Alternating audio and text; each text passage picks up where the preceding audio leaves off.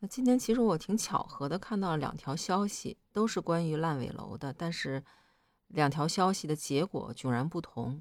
那第一条呢，是我早上看到的朋友圈里发的视频号，是凤凰网的一条消息，讲的是一个楼盘十年的时间一直都没有交盘，最后烂尾了，里面的住户呢都非常惨，因为很多人都是。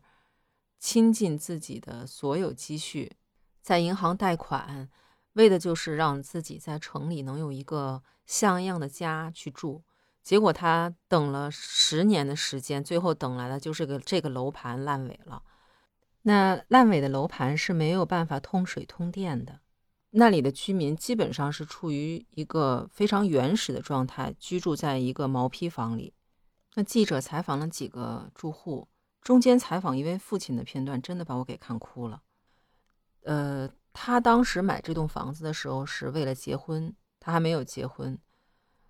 现在十年已经过去了，房子已经烂尾了。他的孩子现在都已经上小学了。他的孩子是一个非常可爱的小女孩。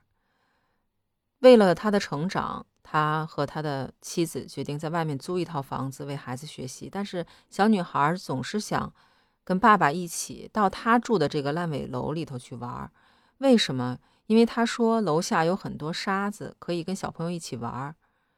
因为孩子很天真，他没有这方面的概念。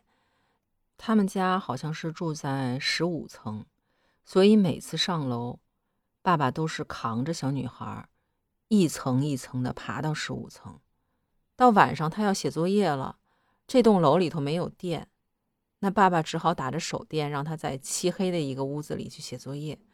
当时他提到他孩子的时候，一个大男人对着镜头痛哭流涕。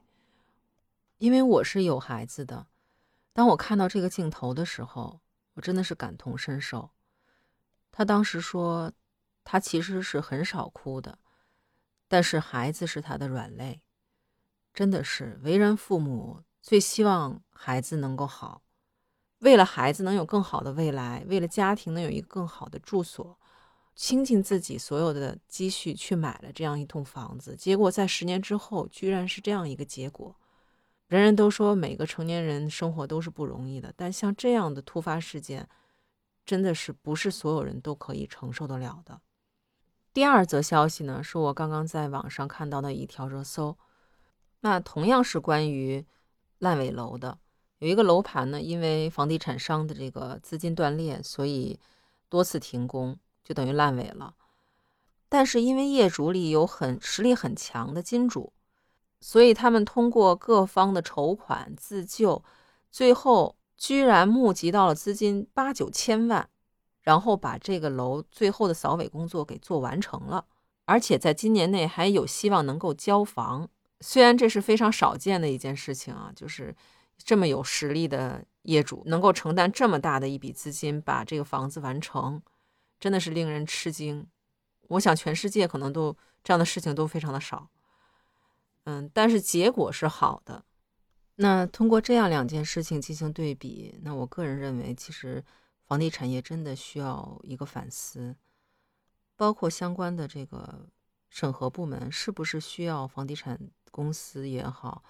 或者相关的开发部门也好，能提供这样一个资金的保障，能够保障这些还在建设中的住宅楼能够顺利的完成，至少他们有足够的资金储备，而不是过去的能够空手套白狼，完全没有任何资金储备，都是靠银行贷款就能够把一个楼盘做起来。